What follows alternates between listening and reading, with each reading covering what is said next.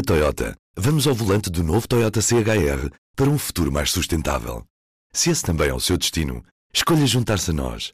O novo Toyota CHR, para além de híbrido ou híbrido plug-in, incorpora materiais feitos de redes retiradas do mar. Assim, foi pensado para quem escolhe ter um estilo de vida mais ecológico e consciente. Cada escolha conta e escolher o novo Toyota CHR é ir mais além pelo planeta azul. Saiba mais em toyota.pt. Varmt välkomna till Svenska Akademin. Viva!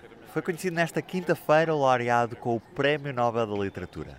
Eram 12 horas em Lisboa. The Nobel Prize in Literature for 2021 is awarded to the novelist Abdulrazak Gurna, born in Zanzibar, active in England, for his uncompromising and compassionate penetration of the effects of colonialism and the fates of the refugee in the gulf between cultures and continents. Este é o P24.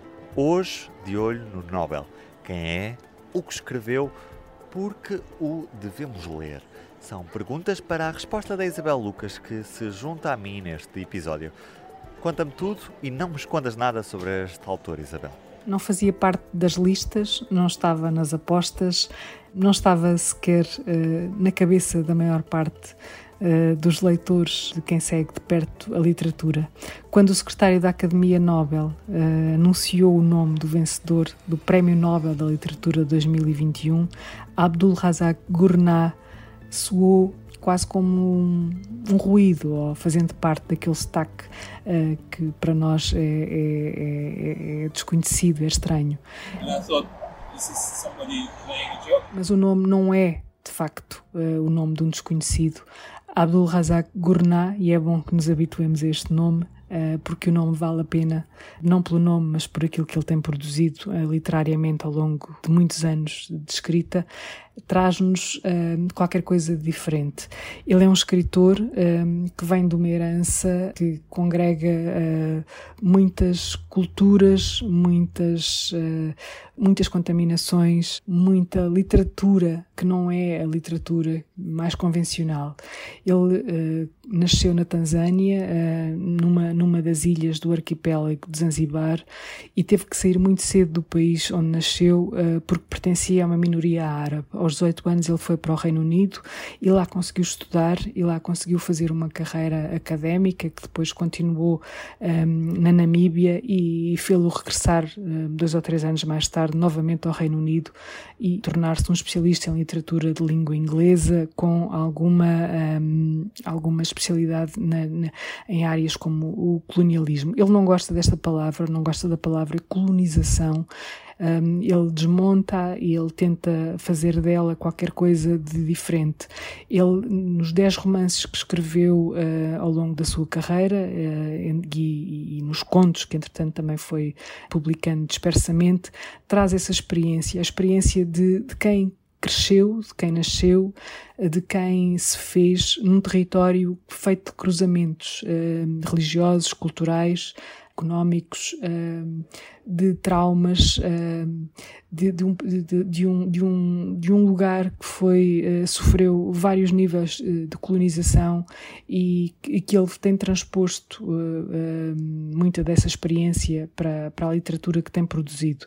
O último romance dele, Afterlife, centra-se precisamente numa, numa, dos, numa das tragédias mais recentes uh, dessa parte do mundo. Estamos a falar do, do, do leste, da, da, parte oriental uh, de África, aquela que faz fronteira com o Índico, uh, quando os alemães, a Alemanha, colonizaram e foram os últimos colonizadores daquele território.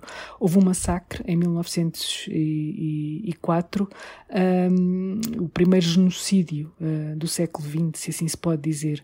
Ele é herdeiro, a Abdul Razak Gurnah é herdeiro desse, dessa memória e ele cresceu num país, uh, uh, num território, mais do que um país, num território ferido. Quando atingiu a maioridade, uh, aos 18 anos, ele foi forçado a abandonar o país porque pertencia a uma minoria árabe. Ele é um africano uh, de origem árabe, eh, com os traços, todos os traços da mestiçagem que fazem, que fazem parte daquele, daquele território, e foi para a Inglaterra como disse há pouco, como refugiado. Essa, essa experiência de, de ser um estrangeiro que teve que abandonar forçosamente e forçadamente o seu lugar, uh, marcou definitivamente enquanto pessoa e enquanto escritor. Alguém que, que, que traz para a obra essa, essa, experiência e que na escrita que faz, uh, e isso é mais importante se calhar do que os temas que ele leva para a literatura, porque a literatura, mais do que temas, ou muito mais do que temas, tem a ver com a maneira como uh, as palavras transformam a, a experiência ele, ele soube um, transportar esse, essa sua experiência individual uh, para uma linguagem que também transporta todas essas tradições de que ele é herdeiro.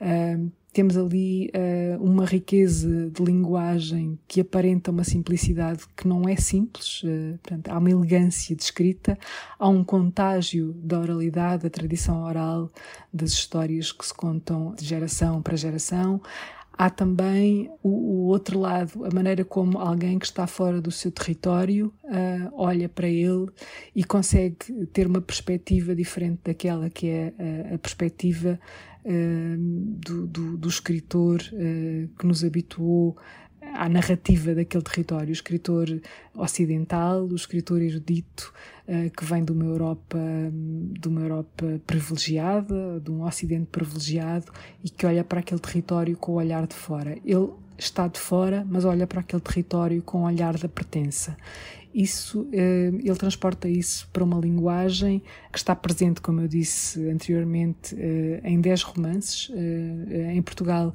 nós tivemos um, um desses romances traduzidos. Junto ao Mar. Assim se chamava. E esse romance fez parte da long list do Booker em, em 2001. Antes, ele tinha escrito aquele que é considerado o seu grande livro, a sua grande obra, chamada Paraíso, que fez parte da shortlist do Booker em 1994. Portanto, quando um, a Academia convoca este escritor neste tempo, em 2021, está a trazer essa, toda essa sabedoria e toda essa experiência de literária, mas também está a passar uma mensagem. A Academia aproveita normalmente estes momentos para passar mensagens políticas além de literárias. Nós não, não nos devemos nunca esquecer que, que estamos perante um prémio literário e esperamos eh, que este nome não seja esquecido uh, tão depressa. Esperamos que este nome seja traduzido, uh, mais traduzido em Portugal e possamos ter acesso a ele em língua portuguesa de, de Portugal, neste, neste caso, não é?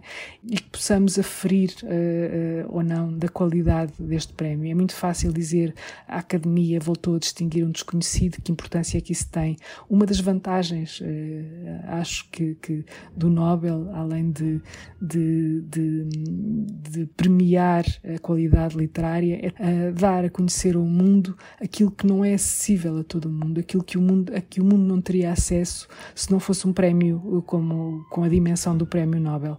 Um, vamos uh, fixar este nome, dizê-lo talvez muitas vezes como uma espécie de cantilena, Abdul Razak Gunar, e tentar lê-lo um, e esperar uh, que ele seja uh, acessível a muita gente, a muitos leitores em todo o mundo, para aferir de facto da riqueza uh, da sua literatura.